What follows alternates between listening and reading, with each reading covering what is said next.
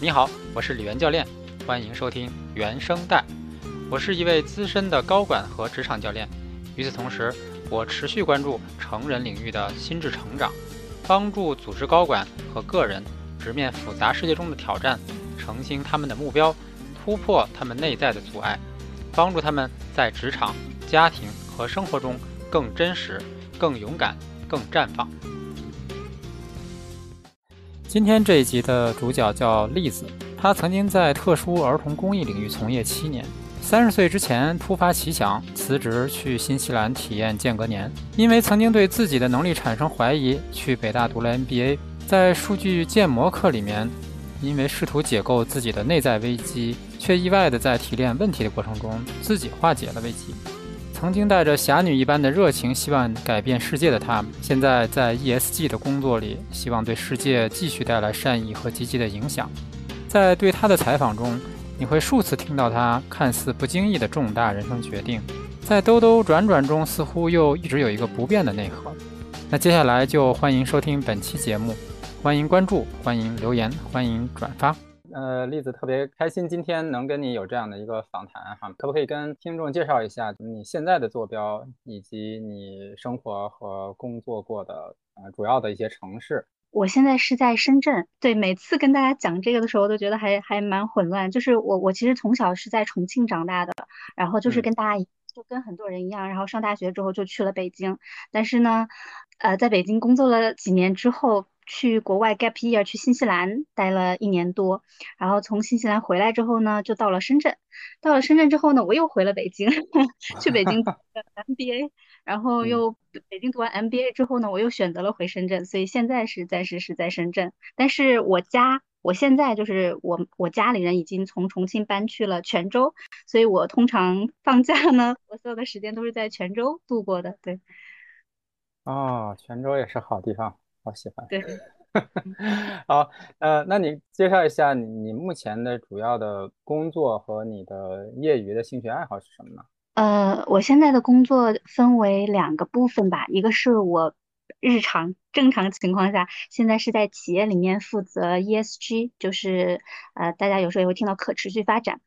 然后自己呃业余的时间呢，同时是在做个人成长教练。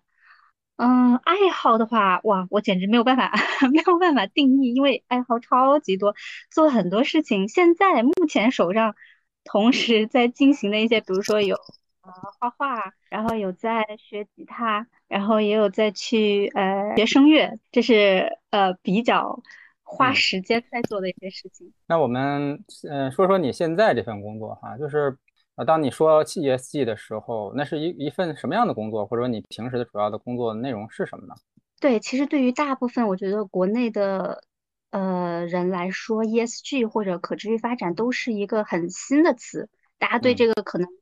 过往听的很少。但是呢，其实，在现呃在最近一两年，大家应该都会广泛的听到的是啊碳排放、碳中和，就是。有设这样的目标，包括如果咱们去坐地铁，其实您看一下地铁两边的海报，都有很多是关于碳排放的。那碳排放的工作，其实，嗯，就是 ESG 工作的一个部分。呃，那呃，概括来说的话，其实一个公司的 ESG，它其实就是说一家公司它在关注自己的获得利润的同时，也能够去啊关注。企业对于啊自然环境啊，还有对于这个社会带来的一些影响，就尽量去避免一些消极的影响，而是啊去带来更多积极的影响。就总的来说就是这样。但是如果说到啊日常工作的话，我觉得每一家公司其实区别非常的大，就是你可能就是去看啊，因为 ESG 它的话题非常的广泛，就像我刚刚说啊，你要去看。对自然环境的影响，这里面可能就有碳排放，呃，有能源的消耗，还有你的呃，比如说污染废弃物的管理，就涉及的面很广，社会社会影响又更是也是，所以每一家公司它可能会从这些众多的呃社会议题当中选择几个自己着重关心的，那可能我们日常的工作就是。你要去看说，哎，你关注的这几个重要的议题怎么在企业里面去落实？很多时候就是通过跟其他部各个部门的去合作，比如说你去优化供应链啊，呃，或者是去改善你公司的一些包装啊，如果你是制造业或者是快销行业，对，然后呃，去实现就是去很多时候也是去操作一些具体的项目，就是真的是还蛮宽泛的 一一个一个领域。哎，你能就是科普一下一些 ESG 这三个字母分别是什么？嗯，对，其实 E 就是那个 environment，就是环境，然后 S 是 social，是社会，G 是 governance，就是公司内部的治理。那你在做 ESG 的话，那你比如说你们部门啊，那这一年做的好啊，或者说做的不好，那你们的衡量衡量的标准和体系是大概是怎样的？就怎么知道说一个做 ESG 的人，我做的哎很有成果，很有成效？其实这个呃特别明显的一个点哈，就是我我觉得 ESG 工作有一个蛮好的，就是它每年有一个固定的公开的总结，就是你可以去看每个公司它有呃上市公司一般都会发布它的 ESG 报告，就可持续发展报告，这里面就几乎就是它呃不光不光是它，就是呃它和整体公司这一整年在 ESG 方面的进展都会在里面体现出来。对这个 ESG 报告，其实就是要求体现说让公司公开透明，这个也是很重要的一个点，就是不能是藏着掖着，你要把你自己对这个社会，比如说，呃，有一些必须要披露的信息哈，如果你是上市公司，那你公司消耗的一些资源，或者是你排放的一些废弃物，这个是需要公开透明的公示出来的，那你就是需要去跟社会去沟通说，作为这家企业，它到底在这些方面对这个。自然对对地球对环境产生了什么样的影响？那我我问一个稍微挑战一点的问题哈，就是因为嗯企业有一个天性是盈利哈，嗯，当然因为生存是第一位对吧？那你对于环境啊，对于社会责任呢，相当于是社会对企业的一个一个期待和监管。那在公司内部工作的时候，嗯，会不会遇到这样的挑战？就是那你们。作为 ESG 部门要做的事情，实际上和企业的盈利之间还是会有的时候有矛盾的。会那这种情况下会怎么处理呢？啊，我觉得 您这个问题真的是非常的直击要点。这个确实，我我自己的感觉哈，这个是 ESG 工作当中一个其实非常困难的地方。尤其是如果你是在一家公司，他以前没有做 ESG，然后他。从刚刚开始打算做 ESG，这个是公司里所有同事都会问你，你做这个事儿对我的工作有什么帮助？你做这个事儿啊，能给公司创造什么样的利润？能给公司带来什么好处？你能增加我的销售量吗？就这个是大家呃都会去问。然后呢，其中回答这个问题一个很重要的难点，就是我觉得当前的社会大部分人大家都会去看直接的、短期的带来了哪些好处。在这一点上，在有些时候呢，呃，确实是有冲突，但是，呃，应该是说，呃，我觉得这个要从短期和长期去看它带来的一些好处。我举一些具体的例子哈，其实，在短期来说，有的时候有一些项目你是能直接看得到好处的，比如说碳排放。假如从物流来说吧，如果你是一家物流公司，可能你会用到的交通工具就是会同时有，呃，跨国的话会有海运。会有铁路运输，然后也会有空运。那我们拿海运和空运来对比，海运呢，它是费用最低的，成本最低的，同时它的碳排放量也是最低的。但是空运，空运的价格可能去到，呃，我忘记具体是多少，但是它应该是海运的几十倍。那它的碳排放系数基本上也是去到了，呃，海运的五十多倍以上。也就是说，在这个在运输这个话题上，企业的利润和我们的 ESG 目标是不矛盾的。如果你选择海运，同时就是碳排放量又降下来了，又低了，但是呢，同时也给公司节约了非常大的成本。当然，这个实际当中你考虑的因素很复杂，因为你还要考虑到时效啊，因为海运就很慢，空运就很快啦，就是各种各样各种各样的因素在里面。但是如果单纯从这两个角度上来说，呃，ESG 和企业创造利润这个。在短期上也是达成了共识的。那很多时候，那我们会说其他地方看起来似乎是冲突的。呃，食品行业吧，就假如说我想要去改进包装，那在技术没有那么成熟的情况下，比如我现在想要采用一个很环保的技术，呃，一个更环保的包装，当前如果技术没有这么成熟，很可能我换这个包装，公司会大在当下增加一大笔的成本，这个看起来是影响到公司的利润了。但是如果你放到五年、十年长期来看，它带来的可能是这个公司在行业里面的影响力。就比如说，你你这个包装做出来之后。呃，让消费者看到，让行业看到，这是一家负责任的公司。其实中国消费者现在越来越有这样子的意识，他会去选择说一家公司，不光是说你给我这个产品，我可能买的不光是你的产品，我还在购买和选择的是背后的价值观。如果这家公司他做的一些事情让我觉得啊，这家公司有责任感，这家公司他关注人，或者是说呃这家公司非常的环保，那可能更在意这些的消费者。他会更选择这家公司，甚至是说对这家公司的，就是比如说我们说的铁粉啊这种，就是价值观层面的认可，是要比单纯认可你产品的功能，我觉得是一个更深强度的连接。那你可能因此这个消费者会长期的跟随你。这大家都会知道，就是学过营销或者管理学都知道，你获取新客的成本，包括现在在 online 就是电商社会，你去获取新客的成本是远远高于你留存一个老客的。所以，如果你能够通过价值观的层面上延长你用户的生命周期，这个长长期来讲是给公司带来利润的。对，只不过可能我们现在大家是需要更多的引入长期这种思想机制，能够接受说，哦，ESG 有的有的地方我们在短期无法立马看到那个直接的好处，但是它长期是会给企业带来一些无形的资产的。你你刚才说的这个点，我觉得挺好的哈，就是的确是，我觉得现现在的大家在意识层面，其实关注点会更多元化哈。就是当然说我们说这个东西便宜、好用、实惠，这是这是可能以前大家会最关注的哈，但现在的确是消费者的价值观会多元化，就是可能会在买一个东西的时候，同时会看这个品牌背后的价值观，这个的确是有这样的现象哈。我觉得我刚才你你这个解释我觉得特别好，所以我也想顺便问一句哈，就是当你。在做 ESG 这份工作之后，对你自己的这个生活的呃方式产生了什么样的影响呢？呃，我觉得反而可能不是说我做这份工作对我的生活方式产生影响，而是我的生活方式让我选择了这份工作。嗯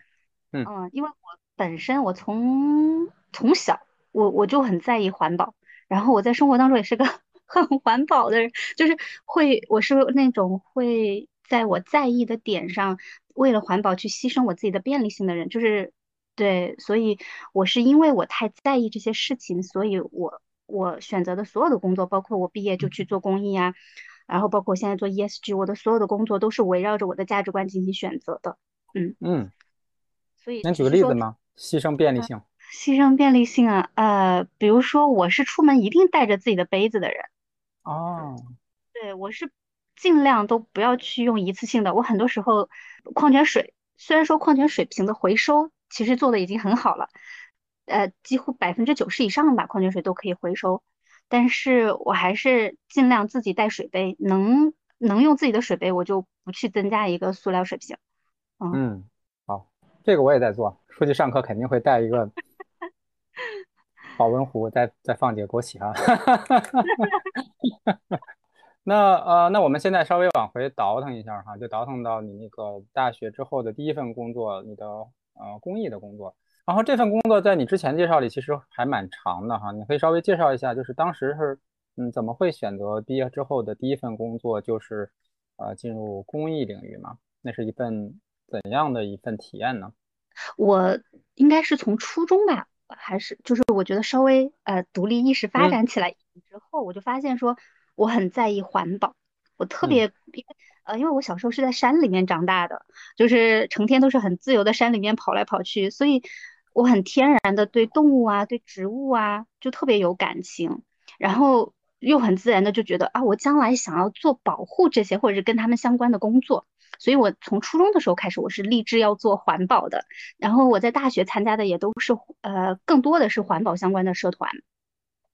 包括说看到说城市化的进程过程当中，那比如说你以前在山里长大，在农村长大，但你就看到那个环境一天天的变化。比如说，我觉得很多人都会有这种感受，就是你家门前那个小河沟，以前可能你小的时候是很清澈的水，到你到初中或者是你大学，你再回到农村的家里，你就会发现那条河已经被污染了，或者是那个河已经干了。对我自己也是有这种经历，因为我小时候在农村的生活，我觉得真的是非常自由，非常的开心。就是大自然赋予了我很多的乐趣，在河里摸鱼啊，这种什么抓小龙虾呀，这种事情很快乐。所以那时候一直想要做环保。呃，到大学毕业找工作的时候，我没有去，几乎没有投什么企业的工作，就是很单纯的一门心思，就觉得我想做什么我就做什么呗。虽然那时候读的是电子商务和就是拿的是管理学的学位，但是就一门心思觉得就是追求自己的梦想啊，人不就是得为了自己想做的事情活着？所以，呃，找工作的时候就阴差阳错吧，当时是看到了一家做儿童做教育的那个美国的 NGO。然后我一看他们的介绍，他的整个完就是体系项目怎么去做，然后怎么去保证项目质量，都让我觉得哇，这个这这家呃那个非盈利机构做的很好。然后最后他们也给了我 offer，我就很自然的就去了。虽然我从来没有想过我要做教育，但我想说都是在呃非盈利领域吧，然后都是为这个社会，都是去改变这个社会，让它有一些更好的变化。呃，虽然不是环保，但我也但我就接受了，我就去了。所以从那个时候开始。毕业第一份是进到儿童行业，然后一直到呃，就一直在做儿童相关的非盈利机构，做了七年。嗯嗯，对，其实我觉得我的第一份工作，这个就非常，我自己一直觉得是非常有趣的哈。相对来说，它的逻辑也很简单。就它的故事，就是当时美国的一对夫妇，呃，他们想要领养孩子，就在中国领养了一个女儿，从福利院里面。于是他们就看到说。呃，孩子他在福利院的时候是一个样子，进入到家庭，有了家庭的关爱之后，立马变了样，就是整个人都鲜活起来，就是有了，就是不管是智力上还是各方面都有了非常大的变化。然后他们就很希望说能够帮助其他不能被领养但是还在福利院的这些孩子。所以我们当时的做法就是去招聘一些，嗯，我们称他为保育员，你去招聘一些人，然后给他做专业的培训。告诉他说，孩子在成长的过程当中，跟随不同的年龄段，就是很多现在家长都知道他有哪些，就是你需要给他做一些什么样的支持，然后再把这些受过培训的人派到福利院里面去支持到福利院里面的工作。然后在这份工作当中，我有一个很明显的感受，就是呃，有一年我去济南的福利院参加了，我现在有点记不清是两周还是一个月的长比较长时间的培训。然后在这个培训的过程当中呢，我自己就偷摸的溜出来，每天溜出来去隔壁房间看那些小孩儿。隔壁房间就是躺着十几个小朋友，他们都是在呃就刚生下来或者到一岁之间，就很小的小 baby。我就每天去，然后其中我就可喜欢有一个长得圆圆的、虎头虎脑的小女孩，我就每天去抱她，每天跟她互动。我记得到我最后走的时候，她已。就是我，我能够感觉到她的那个变化，就是因为她以前都是躺在床上，因为保育员人手不够嘛，没有人说每天去抱他们，就我每天把他抱出来，跟他指说，哎，墙上有这个花，这里有什么什么，他到后面是只要我把他抱起来，他就自己会去找我之前带他看过的墙上哪儿哪儿有什么东西。可是其实那个小孩儿他才他那时候是有先天性心脏病，然后还有一个耳朵听不见，他是因为这样的原因被遗弃的。其实他那时候才几个月大，呃，好像才四五个月大。就是你能看到这么短的时间，呃，一个四五个月大的孩子，他就已经能够很快速的接收你给到的他的那些信息。我是能够看到说，一个人把你的时间和精力投入到另一个生命上的时候，你能够看到一个巨大的变化。而且当时我自己，啊，我看才二十四、二十五岁一个小姑娘，也没有养孩子的经验，所以就这种，就是这个对我来说是一个很大的。就是很大的惊喜吧，嗯，呃，七年其实就是在两个不同的机构里面，然后这两个机构都是我我负责的项目都是儿童相关的，都是特殊儿童相关的，嗯，然后嗯，但是呃到第二份工作呢，它比较大的一个不一样是，哦，我们当时是关注呃自闭症、脑瘫和罕见病，但是我觉得对我来说这两家机构给我做的事情最大的一个不同就是第一家。可能更偏直接的，就比如说，我会直接的去接触到这些孩子，我会直接接触到这些受益人。而第二家呢，我们是更间接的一些支持，我们是在推动整个行业的发展。比如说，我是通过支持全国的那些，呃，简化一点哈，就是我去支持全国的那些在帮扶自闭症儿童的机构，来影响这个行业。嗯，所以。可能更多的我的工作当中就不会很直接的去天天接触这些啊特殊儿童了，但是我接触更多的可能是服务他们的机构。那你在接触了更多的机构之后，你有什么样不同的认识呢？对于嗯儿童公益这件事情？呃，从我个人的职业发展来说，我觉得就是它是一个很大的跨越。在过去呢，我是直接服务受益人，就是我们关注我每年服务了全国多少个城市的多少个儿童，这是一个很直接的影响。你也会看得到具体数字的变化，你也会具体，你都甚至会知道说，哦，广州的哪个孩子他这个季度有个什么什么什么变化，你的影响力是很直接的，而且你是直接看得到那个变化的。然后，那到第二份呢，我我那个时候更多的时候。思考的问题也好，不会说我着眼于具体某一个孩子或者是某一个合作伙伴，而是去看说，我应该要怎么设计这个游戏的玩法，来推动整个针对自闭症儿童服务它的行这个行业这个服他们的所有的服务水平能够有一个怎么样的提升，能够让大家更好的去呃让他们的福利发生一个什么大什么样的大的变化。我觉得是从呃单一的服务某个群体转换到了说我在更广的一个层面，在行业的层面能够有一些什么样的推动，嗯，这是还蛮有挑战的事情。就是我觉得呃对，这也就带来我自己当时一个很大的心理上的挑战。一个是说他对你的能力要求是完全不一样的，就你的思考的动，我觉得是在一个更高的层面上了。另外一个方面的挑战就是呃，我觉得很多人。像我自己也是，你选择去做公益，很多时候成就感其实是来源于你能够直接的看到你带来了什么样的变化，你看到你的受益人，呃，一段时间有个很有一个变化，这个是很强成就感的事情。但是当你去推一个行业，这是一个非常有点像 ESG 的工作了，这是一个非常缓慢的变化，呃，你是可能很长时间你甚至看不到变化，然后你也看那些变化可能也不直接跟你相关，你有时候都在想说，哎。他们的这个进步，他们的这个变化是我带来的吗？是我的工作引起的吗？就是它不是那么直接相关联，所以我觉得在个人成就感上，你是需要自己不停的给自己去找那种说，呃，我做的工作是有意义的、有价值的，嗯，而不像以前那样，就是很直接、很明显，这就是你的工作带来的成果，嗯。那在你的观察里，什么样类型的人，他们在第二种？这种间接影响的工作里，他们反而会做得更开心，或者说他们反而会更感能够感受到成就感呢？因为我觉得人的成就感，这个其实真的是要问自己，就是每个人来源是完全不同的。嗯，我有一次去问我在第二家工作机构的同事，我说你想做什么？就是你，或者是你为什么你现在选择了他？后来就我们都从这家离职之后，他的另一份工作，他说我就是想要呃搭建一个平台。在这个平台上，有更多的人能够在这上面互动，能够互相带来一些启发。哎，我当时听到的时候，我就很震惊，因为这个对我来说，就是 在我的概念里，我觉得这很虚呀。什么做一个 平台？但是现在很多 创业者啊，很多都这么说。但是对我来说，这是一个很呃，就是我个人的价值观，我是更喜欢更实的一些东西的。我其实是在第一家机构成就感是更强的，就是我也是。很喜欢，就很希望是看到一些实实在在的变化，嗯，所以我觉得第二家应该更多的都是像这样思维方式的人，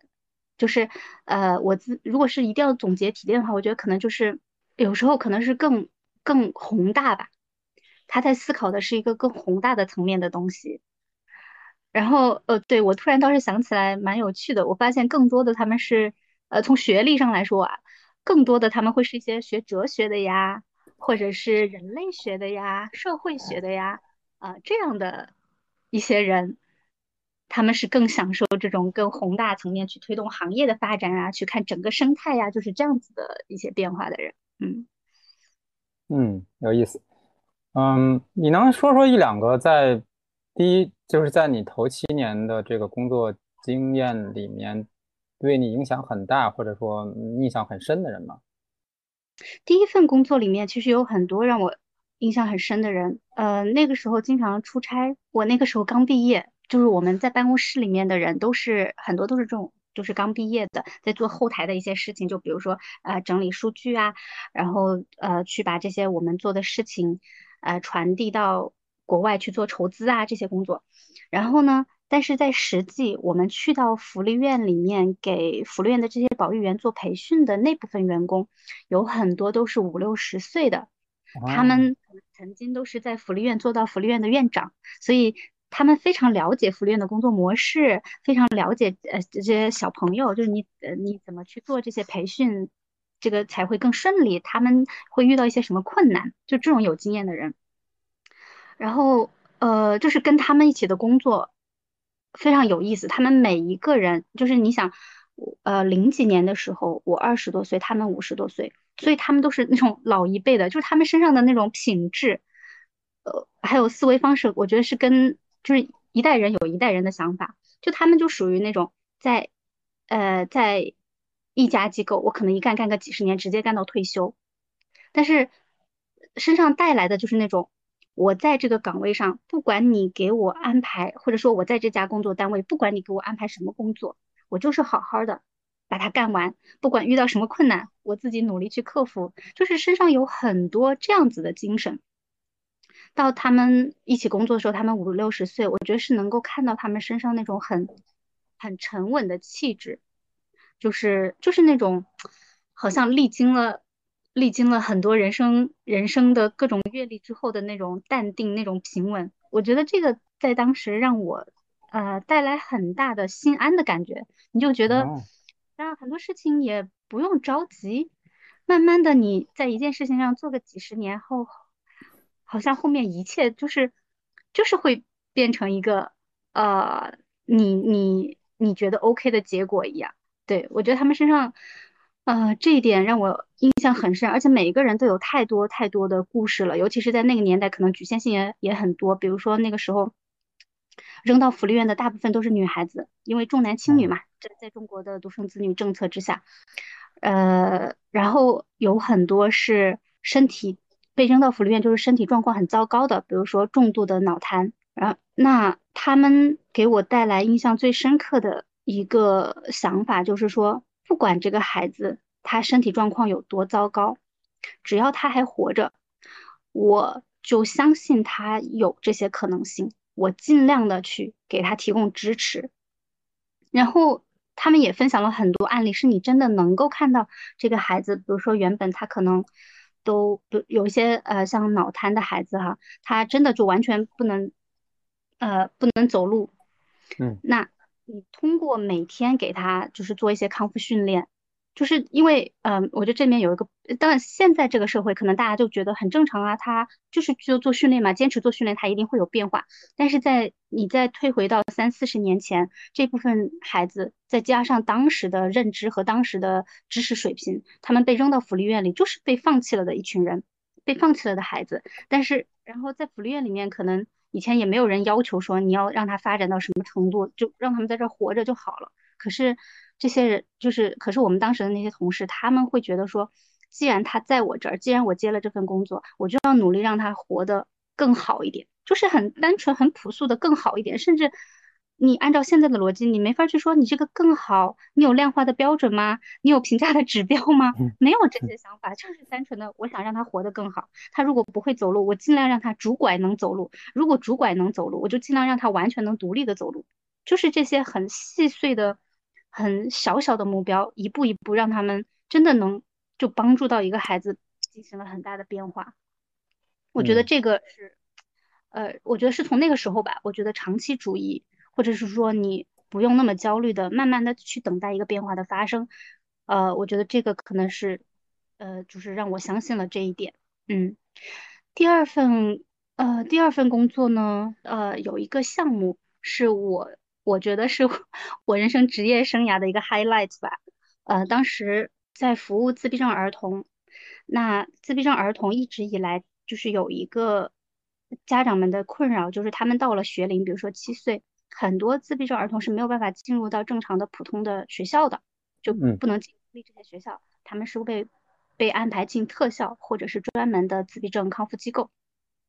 但是希望他们能跟普通的孩子一样进入到公立小学，这是很多家长的一个愿望。而实际上，部分的自闭症孩子他们在一定的康复训练之后，是可以进入到。普通学校的是，我是说从能力上、从意愿上都是 OK 的，但是国家的政策，或者是说因为社会上有一些对他们的偏见，导致他们进不了。你去学校报名的时候，学校一看，或者是他一发现这个孩子不一样，或者是你的呃那个身体健康证明上面写着自闭症，那就直接拒绝，是进不了普校的。甚至之前还发生过一些这样的冲突，那当时就是基于这样的条件，我们就希望开设一个，就是希望开设一个项目，推动普通学校能接纳这些自闭症的儿童。哎，我是简化过，因为他也不光是自闭症儿童，是各种各样特需的儿童。那当时这个项目呢，就是呃，为了做这个项目，是去美国实习了一个月，去在美国看了他们啊前前后后应该大概有二十多所小学，看看美国他们的学校是怎么做的，学校是怎么做的。呃，国家的财政、国家的法律条款是怎么样搭建起一整个完善的他们的福利保障体系的，去保障他们的受教育的权利。然后在国内呢，也是去跟前辈们已经在做这一行的前辈们做了深入的探讨，去参观他们在学校做的事情，访谈他们在这个过程当中遇到的什么样的困难，然后有一些什么样的经验教训。最后呢，大概是花了半年的时间吧，做了一个试点之后，推出了我们自己的。呃，一个全纳教育的项目，inclusive education，全纳意思就是说，全部都接纳，全部都包容，所有的孩子，不管你是什么样的生理特点，呃，这些各种特点都可以，都可以一起，就是享受同等的受教育的权利。呃，所以到最后，最后的时候，就跳到最后的成果的话，我们大概是用两年的时间，在全国六十四所公立的小学，他们是自愿来报名，然后进入到了这个项目当中。嗯，因为配合到当时国家也也是有一个政策，是说，只要你的学校有五个或者是五个以上的特殊需求的儿童，你就必须要给他提供相应的一些支持。然后我们就是以这个政策为依托，引入到了一些呃我们之前一直合作的，比如说社会上的呃自闭症儿童服务机构，让他们跟当地的公立学校结成一个很好的互相支持的方式，因为在公立学校。也不是说公立学校不愿意做这个事情，其实他们不愿意做的一个原因是，呃，公立学校的很多老师他们在读师范的时候没有接受过特殊儿童，他没有接触过，也没有受过相应的教育，他会他也会害怕说这样一个孩子来到我的班级，我怎么服务他，我根本不知道我应该怎么教他，所以我们当时一个大的方针，一个策略就是说，那我们去找社会上。专门服务这部分的机构，让他们跟学校之间达成一个合作关系。我给你做培训，甚至是我可以上门服务，他们可以一定时间的去到学校里面实地的指导，把他们俩结合，就是呃做成结对的关系，提供这样的专业支持，让学校放心说你可以接纳这部分孩子。如果你有这些孩子，我们是可以支持到你的。嗯，然后通过去给学校做培训，也让他们的普校的老师有更多这方面的经验和知识。这是一个非常系统化的一个事情，对吧？所以这个过程，我觉得是，就是变成是说，呃，站在了一个你你你需要，呃，协调的利益相关方是更多了，对，就是而且很多是外部的，不是说你在自己公司做个项目，呃，协调各个部门，这个我觉得你去协调外部各个利益相关方又是更难的一件事情，怎么去设计这个机制，让大家感兴趣？让大家觉得我在这个项目当中，我有我自己的收获，但同时还又实现了我们的项目目标，是直接服务到了这些儿童。我觉得这些方方面的思考，呃，是蛮有挑战的。然后呢，你也看到说，全在全国的六十四所公立小学开展这个项目，我觉得这个对我个人的成就感来说，我觉得也是一个还蛮蛮骄傲的事情，是一个不太不太就是是不一样的成就感，嗯。是听听上去这就非常非常难。那后来是什么让你去选择去国外 gap year 了一年呢？那个那个时候发生了什么呢？或者说这个经历是怎么开始的？gap year 是在我第一份工作，呃，差不多结束的时候，我就觉得其实很简单。我是说我的很多决策有时候蛮简单。是我从也是从初中开始，因为我从小就特别喜欢英语，特别喜欢语言。我小的时候的，我小的时候一个偶像是 周总理，我就觉得我要像周总理一样会好多国的语言。然后，对对对，所以啊，那个时候就初中的时候就很想说啊，那我要会很多国的语言，我将来一定要啊全球去旅行啊，或者就到处跑跑看看啊。就所以那个时候就一直想要去，就是单纯的好奇心吧。然后各种原因，从大学毕业就一直也没有这个机会出去，也没有出国留学，但又一直想去，就是像一个梦想，一个种子在那儿，它就一直在那儿了。工作了之后，我有时候也会去跟别人讲，我说我还挺想去别的国家生活一段时间看看。后来有一个同事，他在旅行的过程当中，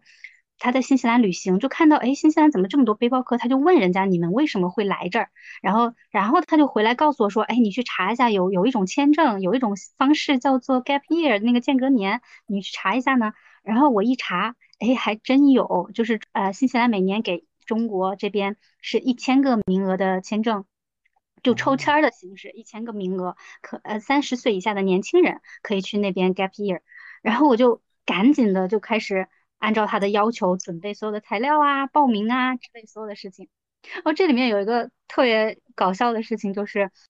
呃，我在开始准备所有的事情的时候，我考完了雅思，然后我就把工作给辞了，就跟大家说啊，我要去新西兰了，我那个辞职了，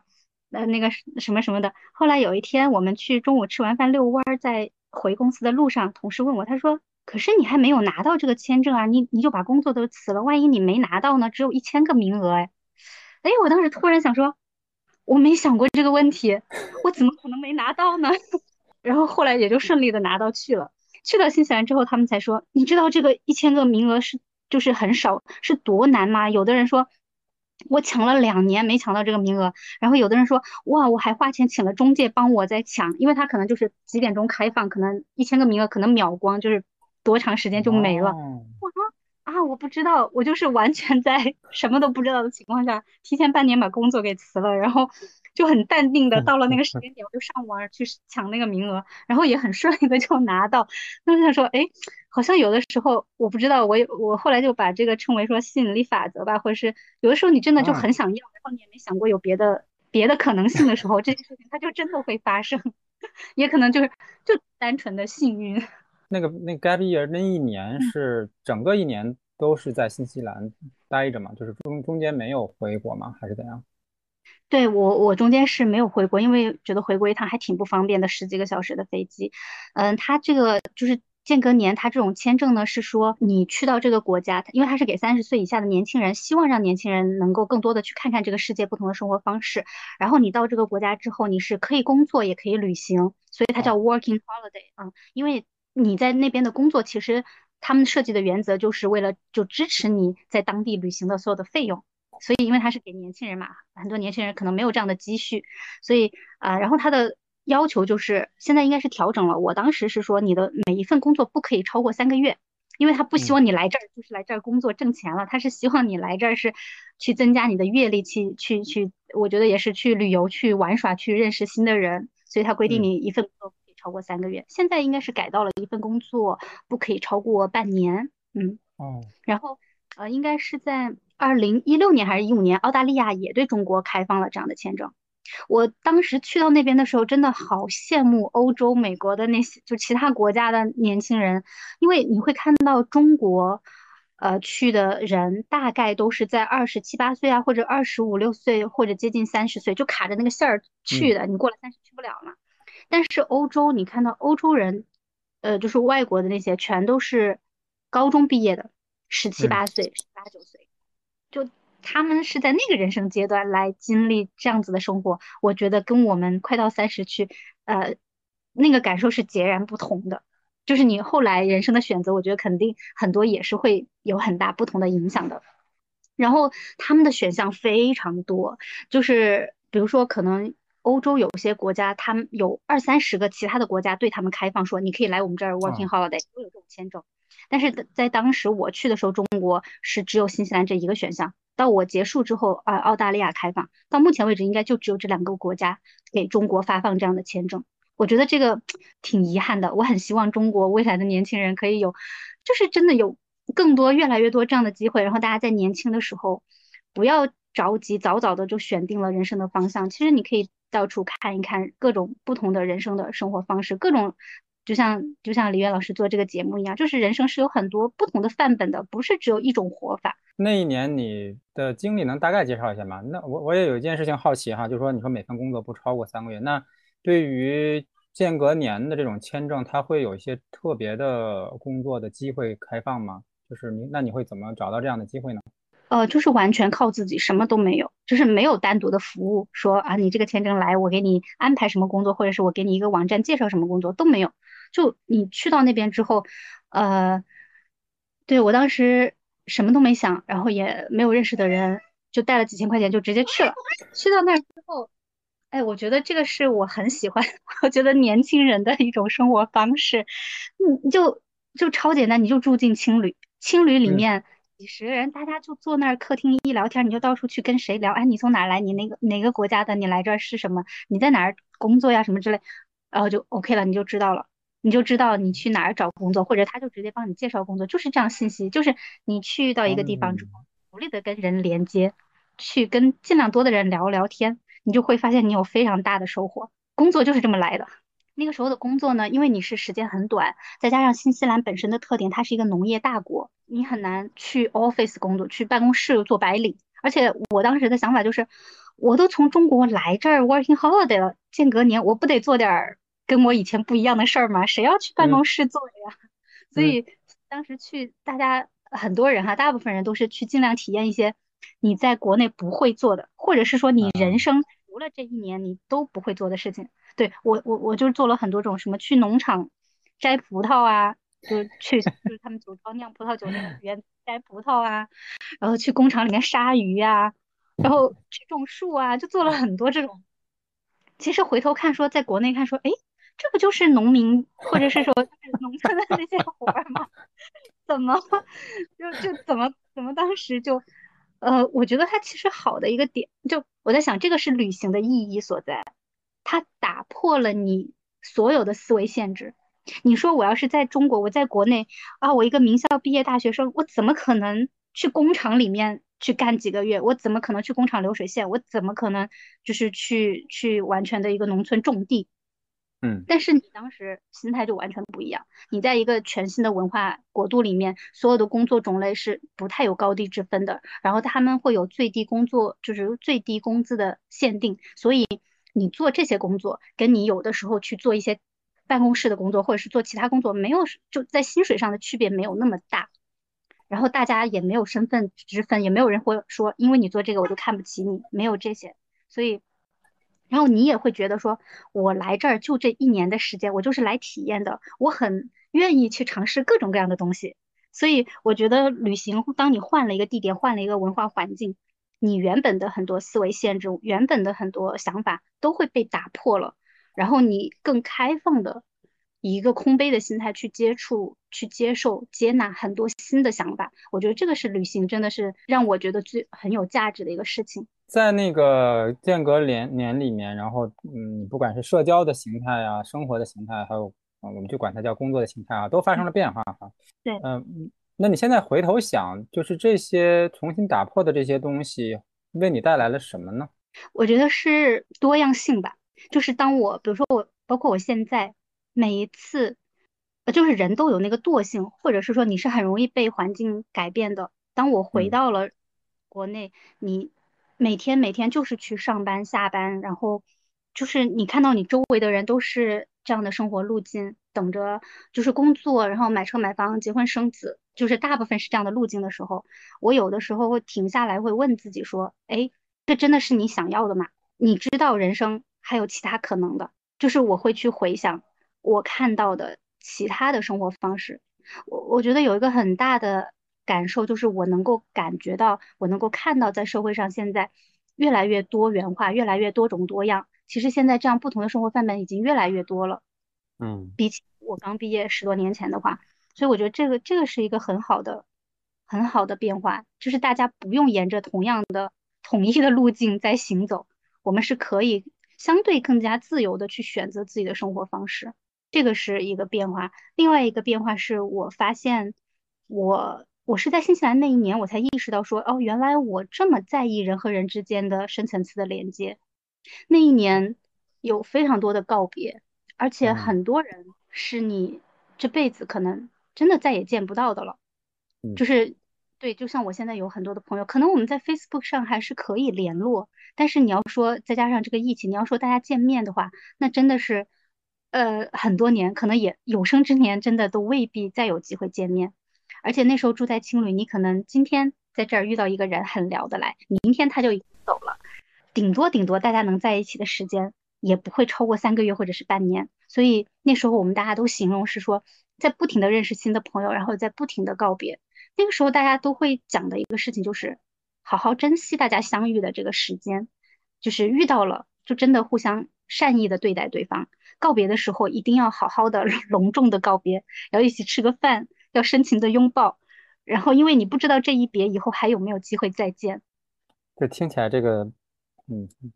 起鸡皮疙瘩，太伤，太有点伤感。对，会，但是我觉得会让人，就是会让我，呃，更加的觉得说，我们很多时候啊，就包括你去想你的父母，你身边的人，你，呃，我们有的时候好像产生一种幻觉，觉得我这一生是无限的漫长的，我有超多的时间，但其实可能真的不是这样子的，就是就像之前有网上网友不是在算吗？你算一下，你跟你父母真的相处的时间，你回老家可能。半年回一次，一年回一次，你真的累计下来，你就算你活到八十岁、一百岁，可能剩下的时间压缩到一起还不到一个月、两个月。我我觉得是因为这段经历让我更加珍惜我，我真的是回来之后很珍惜家人。我以前在北京的时候，刚毕业的时候，从我去北京上学到我毕业前几年，我一年只回家一次，就觉得我要在外面浪啊，外面世界那么精彩，我没有时间回家，我要去外面旅行，我要干嘛的？然后那一年。因为在那边也经历一些事情，什么车祸呀，然后各种各样的事情，然后到那年回来之后，我就变成我现在几乎一个季度一定要回家一次，有时候一个月要回家一次。嗯，你现在是不是因为你那个父母搬到泉州也近一些，所以 更方便？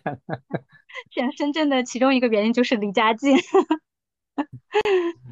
在我去见个年之前，我从来没想过有一天我会变成这么恋家的一个人。对，其实谈到你自己，就是不刚才那个经历里哈，就是因为刚才我们并并并没有去问你父母对你的这个影响和啊对你的这些看法，所以我我也想正好你谈到家里，我也问一下，就因为你看你从从上学到毕业的工作，然后到这个间隔年，其实一直都离家很远哈，就是你父母对这件事情是怎么看的？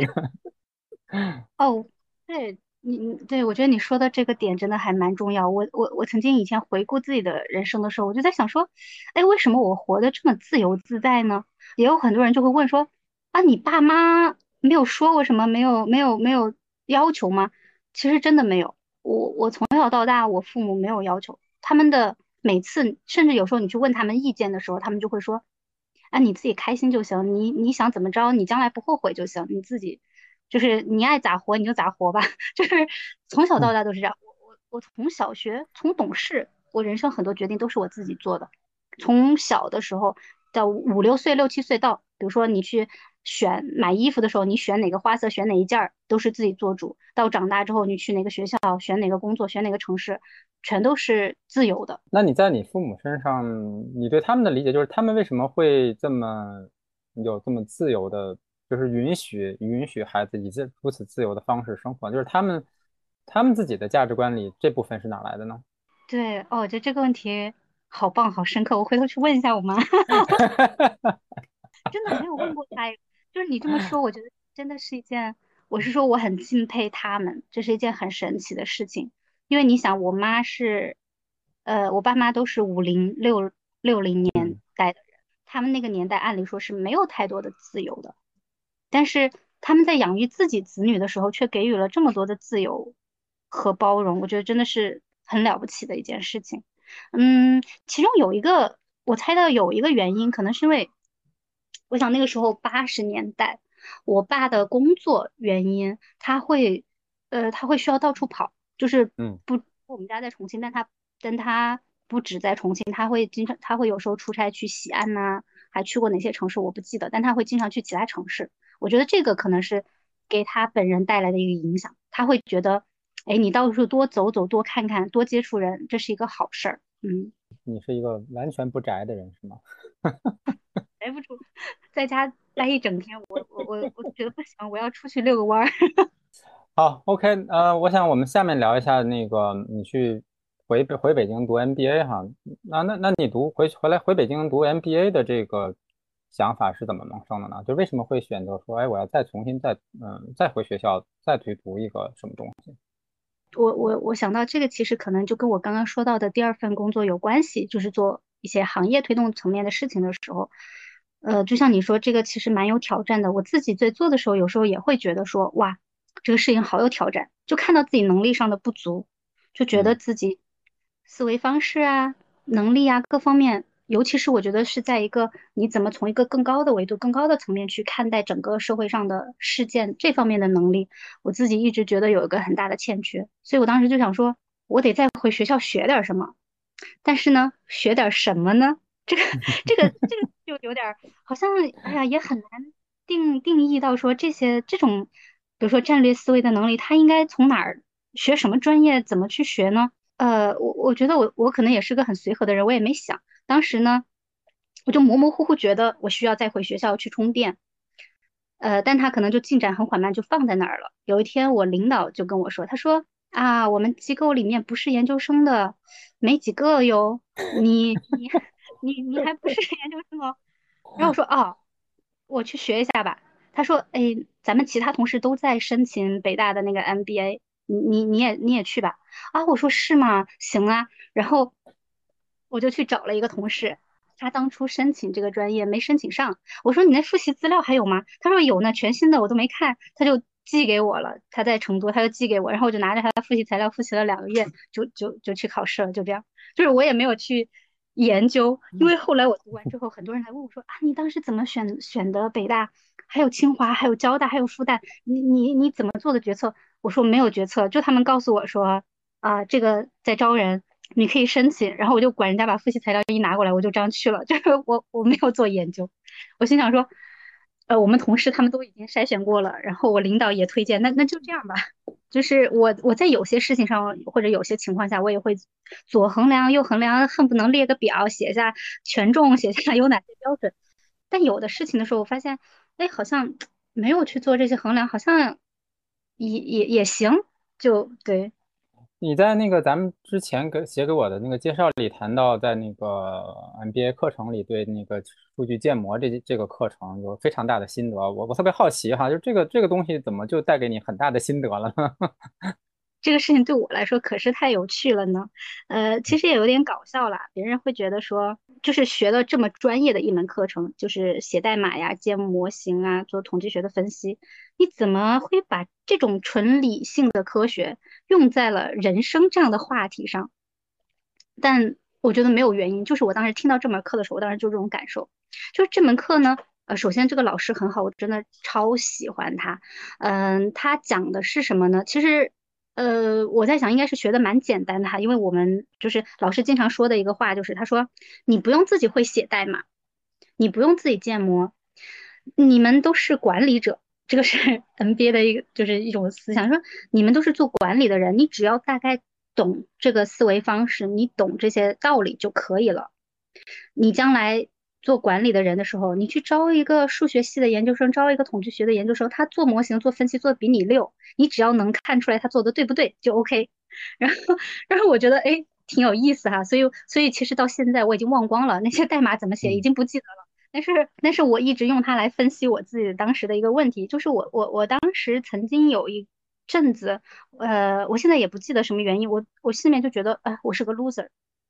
就是呃，我觉得是因为做公益七年出来到社会之后，你发现自己跟社会上很多普世的标准其实是有个非常大的落差的，因为做公益的，比如说出来之后在经济收入上啊各方面有一个很大的落差，然后我心里面自己当时就一直说，哎呀，我是个 loser，我不行，我能力不行。然后就一直有这么一个想法，挥不掉的念头一直在脑海里。后来呢，呃，就讲到在上这门课的时候，他其实一个方式就是，比如说我们会做一些案例。简单来讲，呃，你想要去分析一个问题，它背后都有哪些原因？我们举例就是房价，房价这个事，你就会想看说，你用个模型来验证一下，它到底跟哪些因素相关呢？它是跟地理位置相关？那它跟天气有没有关系啊？它跟什么什么有没有关系啊？你就会列一堆的原因，然后你会收集相应的数据，做个模型来验证说，哦，这些原因是不是它真正的原因？呃，然后呢，在这些原因当中，谁的前面那个系数更大，就谁的影响力更大。然后老师经常上课强调一句话说，你首先要去想你思考的这个问题，就比如说我们思考房价，它是不是一个好的问题？因为如果你这个问题没找对，可能你你后面所有的分析就白费了。所以首先你要先找对你的问题。然后就我就在想我的那个问题，我说我就用老师的思路，我想说，我我心里面想法是我是个 loser。我想说，如果我拿这个来作为一个议题的话，这是一个好的问题吗？因为如果我定义自己是个 loser，我是不是要去反思什么原因呢？我能怎么改进啊？然后想，我在想，我就模仿老师的语气，老师肯定会说这不是一个好的问题，因为你直接给出了一个结论，你这就不是一个研究的问题，是结论是说你是个 loser，就好像说你不能去研究房价高，因为你这已经是定论了，你应该问的是。那你要问说我是个 loser 吗？但是这也不是一个足够好的问题，因为就是你得判断说你这个是个零一的问题吗？这是是和否，这是个封闭式的问题啊。你那那就变成是说哦，我就反思哦，那可能就变成我为什么觉得自己是个 loser 呢？我是觉得我能力低，所以我的问题应该是说我的能力水平是怎么样？哎，然后你看这里面倒到这一步的时候，突然之间。你原本的一个结论，一个否定性的结论，它变成了一个中性的、中立的描述，或者一个中立的、开放性的问题，这就已经极大的解决了我原本的那个，就是那种，呃，我觉得我们会称为叫什么心魔的东西吧。对，我觉得这这已经解决了一大部分。后来我在想说，好，能力水平这个问题，它可能取决于什么？后面有好几个描述，就有好几个因素，可能其中一个因素是我过往的工作经历，或者说它的一个体现是我过往的收入水平。然后，然后，然后还有可能跟学历也相关。然后你就一点一点去分析的时候，你就会发现说，你不能单纯的把这一个原因，呃，把这个事情结果完全归结于其中某一个原因，因为首先你不确定这几个变量、这几个因素里到底谁的影响最大。即便这个因素影响最大，你不能确定其他因素。到底起作用还是没起作用？然后突然突然之间，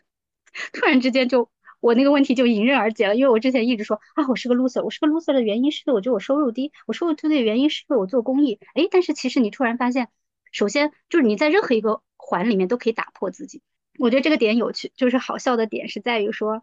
对于有很多人哈，他不用这么复杂的，他不用上这个课，他。也不用这样理性化的去分析建模，他就能够知道说，他就很坦然的不会有这种想法。但是我觉得呢，每个人有每个人的特质，像我这种可能思考有点过度思考的人，或者是有时候还蛮沉迷于这种复杂的什么模型啊这些东西的人，我就是每个人用你自己的方式去解决你自己那个问题，其实就 OK。因为我可能就是没有办法学着有一些人的说，你就不用这么去想啊。就就 OK 了，呃，那你在把这些心魔打破之后，你的内在的描述是什么呢？我没有再责备自己了，我觉得是一个自我接纳的过程。你看我当时的那个想法里面，我可能就去责备自己说啊，是因为你当时选择了公益行业。可是从我们前面的聊天知道，我选公益行业那是我的价值观，那是我从小就想做的事情。如果我否认了自己的这个选择，我就是否认了自己过往所有的价值观和我过往所有的成绩。和我自己过往所有所有的想法，当我真的接纳了自己的人生选择，接纳了我过去这么多年我一条路走下来，我就是这么走下来的之后，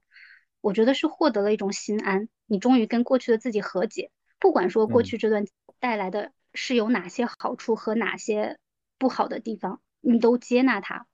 我觉得这个接纳是让我在后来的生活当中更加的从容吧。嗯。我我想在这中间有一个东西，我想问一下他，就是因为你我们刚才聊啊，刚才所有的这些人生选择都是你自己做的，所以如果从选择的角度来讲，你你你每一步都没有做错任何选择啊，但是你有一天突然内心里冒出了一句话，说我是一个 loser 哈，就说明在这个过程中发生了一些事情，让你的这个对自己的认知和评判标准发生了改变，嗯，然后开始怀疑自己了。那这个怀疑是怎么出现的呢？嗯，我觉得李岩老师好多问题都好深刻。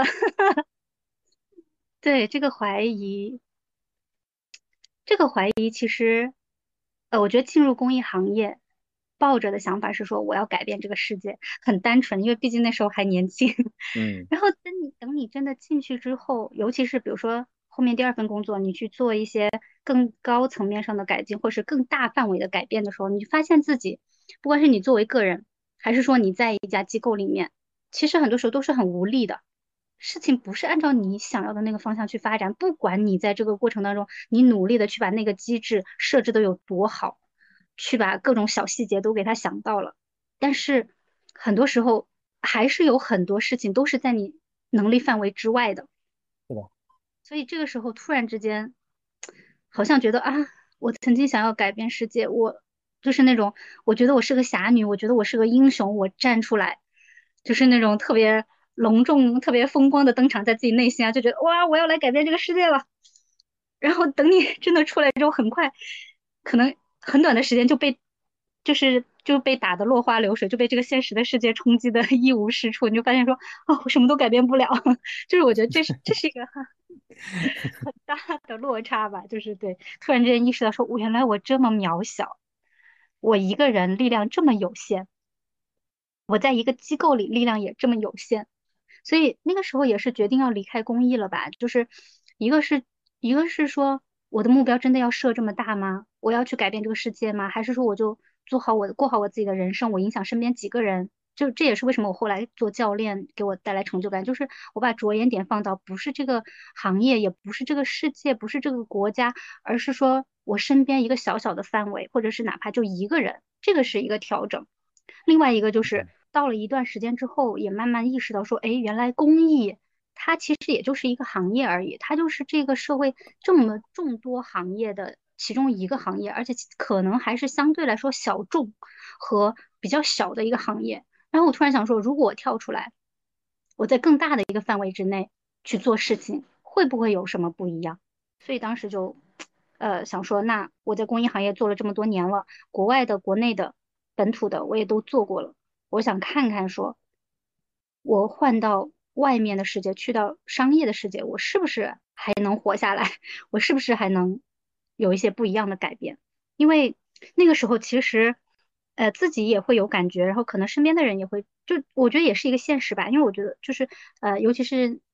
十几年前啊，我觉得公益的行业是一个相对更单纯的行业，这也是我怀念的地方。就是在公益行业里面，你遇到的人，大家都相对单纯。呃，人人好像都是为了梦想、为了理想在活着。我们可能比较少的去计较个人的得失，你也不会去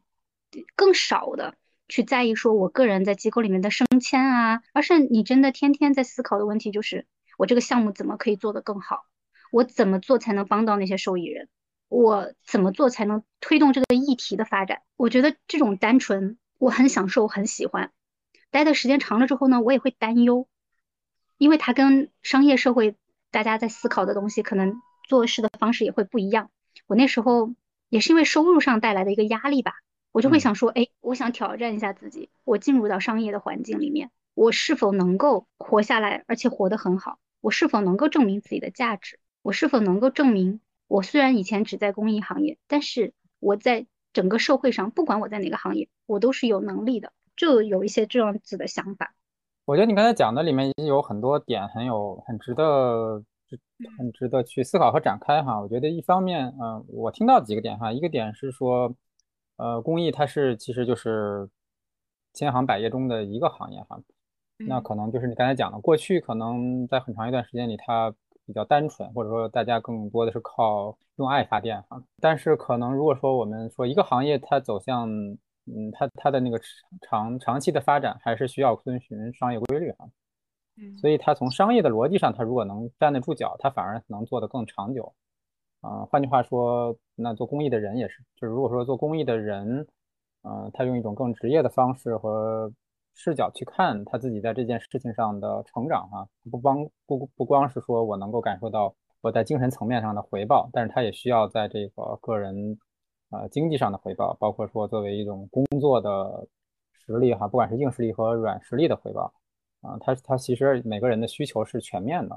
啊，我们不能只靠爱活着。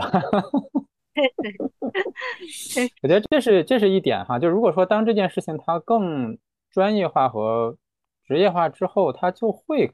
更像一份正常的工作，而不是我每天要靠爱来撑着啊，而不是说或者说不是靠爱来硬撑啊。我觉得这是第一点哈。第二点就是说，或者公益行业其实本本身传播善意和爱心，对吧？所以如果说假设我们这份善意能够在每一份正常的工作和商业环境里都体现出来，慈善的终极的这个目标不也就实现了嘛，是吧？所以比如说你现在在做企业的 ESG。嗯，或者说我们有的时候说，甚至说发展领导力就是发展管理者的善意的时候，嗯，它内在其实是相吻合的。所以我觉得从这个角度来说，就是假设你有一份爱心，也的确不需要一定要在公益行业里面才能去发挥这份爱心。对，我觉得这个就回到我当时读完 MBA 再重新选择我职业道路的时候，我当然知道思考那些。呃，那些议题我我感兴趣，但是我也意识到说，我需要照顾好自己的生活，这个是很重要的事情。以及就像您说的，我我在商业的领域，但是我可以把公益的一些东西放进来，或者是说我去影响这个领域的一些人，其实也是一件，呃，从某种意义上来说，你是在给这个社会做贡献，或者说你是在改变这个世界的一种方式。所以我当时，呃，选择 ESG 也是这个原因，因为我我就想说啊，如果我能让更多的企业，或者说哪怕我能帮助一家企业，他在做他在运营的过程当中，能够给这个社会，能够给大自然，能够给周围的人，给他的员工，给他的消费者各方面利益相关方，有一些更积极的影响。哎，那其实我是说，从我自己的角度上来说，我也是很满足、很有成就感的。我很高兴，我很希望有更多的企业都在做这件事情。所以，呃，我后来我自己心里面是觉得，选择 ESG 这条道路，它是跟我过往的价值观是一致的。但同时，我觉得换到商业的环境里面，它也能够给我在经济上相对来说比以前要更更大的一些自由。呃，这是为什么？呃，其实我昨天。昨天我跟我们公司的一个同事聊天儿，他是高分子材料的学，然后我们就在探讨中国的啊废弃的这些塑料，不同的塑料种类目前的回收是怎么样的，背后用什么样的技术，怎么提升这个回收，或者说怎么减少塑料带来的环境垃圾。哇，我当时我真的跟他聊这话题，我就特别的兴奋，就是我就觉得我能够在一家公司里面。别人付着钱让我研究这些，我觉得对社会这么有价值的话题，而且又是我自己超感兴趣的话题，我真我我我觉得真就很幸福的一件事情，真的很开心。提到这个，我觉得就是在商业环境中，我们现在不是也讲这个商业向善啊，或者说我因为我我们是科技公司嘛，我们就说 technology for good 啊，嗯嗯，其实背后都是，其实背后体现的也是那个对环境和对社会的责任感。所以他们之间的确是有很很很大的契合点。虽然说我们不是一家这个公益组织哈，我们不是做慈善，但是，嗯，我觉得它底层里有一些东西是相通的。就是说我我们甚至可以用一句很大的话哈，就是我们叫人类命运共共同体。嗯，那当我们说人类共命运共同体的时候，跟你刚才最开始讲到的全纳教育，我觉得其实是其实说的是一回事儿。是的，我我现在我现在就特别可以理解为什么你。你开始做教练，或者为什么你喜欢做教练？我现在觉得完完全可以理解了，是吗？我我倒是想听听。我我觉得第一是说你有很多关于人生的思考，你自己都已经遇到过了。第二就是在这个过程中有很多很重要的问题，你都问过自己。第三就是你对其他生命链接的那个质量的重视和享受吧。我觉得这都是做教练特别好的一些出发点，嗯，所以我想我们时间差不多，我们就来聊聊这个话题哈。就是，嗯，你也可以稍微就是跟听众来介绍一下，就是那你在有一份全职工作的同时是怎么开始想到说我可以做教练，以及说我喜欢做，然后就开始做教练。就是也是很巧合，当时是在奴隶社会上看到一篇文章，就还在读 MBA 的时候看到一篇文章。呃，他是详细的介绍了他和他的教练的对话的过程，然后给他带来的变化。那我当时看到，因为他是以对话的形式，大概写了他教练问他什么问题，他怎么回答。我当时看到这个文章的时候，我心里想说，这事儿我擅长啊。然后，这事儿我喜欢呢。那我就想说，这事儿我感觉我又挺擅长，我又挺喜欢的，那我可以考虑做这个。于是我就开始上网去搜一些材料，搜一些资料。但是找当时找的不太顺利，因为我觉得国内教练还不是很普及嘛，就找到都是国外的一些资料。然后我想说，哎，国内没有人做这个吗？我就开始去跟身边的人讲，我说，哎，我找到这么一事儿，我挺喜欢的。然后刚好就有一个朋友，我到处去讲，有个有个同学，他就说，喂，我在中国认识很多教练，他在那个圈教练圈子里，他就说，我给你介绍。然后我就找了自己的一个教练，我就说，那我先感受一下，他就真的那是我第一个教练，但我们持续了很长的时间，应该有一年吧。我才我我记不清了，但是我觉得他对我的帮助非常的大。然后在这个过程当中，我当时心里面想的就是，我也想成为这样的人，我想像他那样去帮助别人，用这种方式帮助别人。然后我就很快速的，当时因为还在读书，就时间上顾不过来。但是我到了深圳安顿下来之后，就工作也稳定，嗯，各项事情都稳定之后，我就立马开始报名，就开始学教练，没有太多犹豫，就是就就。直接开始，然后就直接开始做了。嗯嗯，你开始做之后，你你是如何让别人知道你在做这件事情的呢？没有什么，没有遇到障碍，我就觉得这个事儿，首先我自己体验过，我觉得这个事情真的是能帮助到人，我自己从中收获这么大，所以我觉得这是一个值得让很多人都看到的事情。然后再加上，就像我说到，其实我自己过往对自己有很多的不接纳，我也经历了那个黑暗的时刻，甚至可能有一段时间有点抑郁。呃，我我之前也在奴隶社会有写过一篇文章，去讲自己怎么走出这些，在遇到教练之前是怎么处理这些事情的。我是说我自己探索花了这么长时间，那我至少希望我知道现在社会上有很多人都在经历同样的困惑，那我至少希望别人，如果教练能够帮助他一点点，让他减少这个。自自己在那儿困扰的时间，我觉得是一件很很棒的事情，所以我就很自然的开始在我朋友圈，主要就是朋友圈吧，去跟大家讲，逢人就说我在做教练了。哦我现在出去参加任何活动，见任何朋友，我都说我在做教练。嗯，好，我觉得这可能是对对于有兴趣嗯做教练或者有兴趣了解教练的朋友的一个 tips 哈，就是如果你你想做你的宣传途径这。例子已经介绍了朋友圈儿，我觉得重要的一个点，因为因为身边有很多学了教练的同学没有出来介绍，就是他们好像有一种害怕让别人知道，或者是觉得不好意思或者怎么样。我我觉得最底层的就是你自己的相信吧，就当你相信在做一件正确的事情，是真的能帮助到人的事情，就天然的没有这些障碍。那我可能再引申一个问题哈，那朋友圈呢？每个人的朋友圈有大有小啊。那你的朋友圈这个从小变大是怎么发生的呢？我我我我就突然想到最近发生的就是呃两个事情吧，一个是我的第一个长期客户他是怎么来的？他当时自己在别的路径看到了教练这个词语，知道有这个行业，然后我们共同在一个群里从来没说过话，完全不认识，他就在群里面问说：“哎，我听说有教练，大家知道教练是什么吗？”我碰巧那天。我也不怎么在群里面说话，某一个群啊，然后我就看见这问题了，我就去私信他，我就跟他讲了一下我自己的这个过程，就单纯的是告诉他说，哦，如果你想学教练，我大概是走的这条路，他就觉得啊，你好好啊，就就愿意跟我分享这些。他说，要不你做我教练吧，就是这么，我就想，我这是白捡了一个客户吗？是怎么，就是 这么简单的就就有了一个长期客户，而且他是我们第一次结束之长期结束之后，他又续了一个更长期的。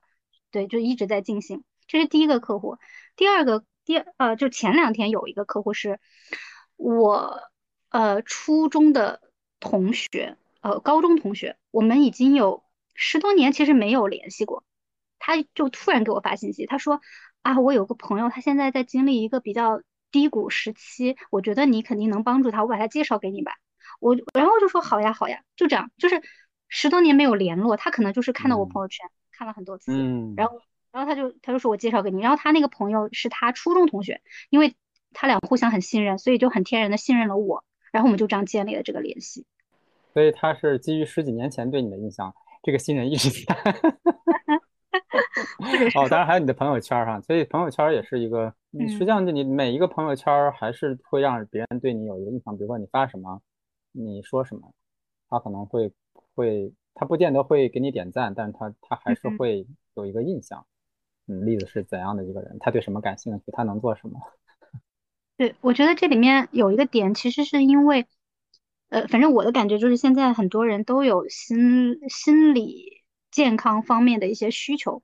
但是目前呢是呃供不应求的，就是大家能够找到支持的途径并不多，然后呃有一些途径呢，大家可能又不愿意，不是那么愿意，会有一些排斥情绪。那我觉得在这么大一个需求的情况下，其实作为教练。很重要的一个你需要做的就是让大家知道你在做这个事儿，不然别人都不知道他怎么会来找你呢？就是你让有让人看到，那其中这里面有一部分有需求的人，他可能某一天，他可能看了很观察你很久很久之后，某一天他突然觉得有需求的时候，他就想到了你。嗯，对，是这样。嗯，好，我们今天的时间差不多哈。然后刚才栗子又给了我们一些嗯非常有用的技巧哈。其实不管你在做任何类型的助人的呃工作，不管它是你的爱好、第二职业还是第一职业哈，就是让你的潜在客户看到你是一件很重要的事情。嗯，那我想就是我你栗子你的视频号叫什么？应该是叫看花花的猫，因为我很喜欢花儿，也很喜欢猫，我有两只猫，对。好看花花的猫哈，好，所以听众们不用拿笔记哈，我们会写在我们的文字部分的。好，OK，那我们今天时间差不多哈，然后呃，我想如如果说最后还有一两句你想跟我们的听众朋友分享，或者说作为礼物送给他们的话，你想跟听众朋友们说什么呢？两句话吧。就是第一句呢，其实特别俗气，但是我觉得就是这样子，就是 follow your heart，就是你就跟随自己的内心就好了，嗯嗯。第二个就是徐徐图之，太好了，徐徐图之。所以这个这这句话，其实在你最开始第一段的那段经历里，我已经听到了哈。然后关于 follow your heart，我也想给听众一些说明哈。就有的时候你会不知道你的 heart 在哪，这个时候你可以跟教练聊一聊。好，那呃，我们今天的访谈就到这里，好吗？嗯，好嘞，谢谢李源老师，我觉得你给了我好多很有价值的提问，让我又多了一些深层的思考。好，谢谢谢谢栗子。今天这一期原声带就到这里。如果你喜欢这期节目，请分享给你的朋友，欢迎你在评论区留下你的反馈，同时欢迎关注我的公众号“去活家”。有趣的趣，生活的活，企业家的家，期待与你下次再见。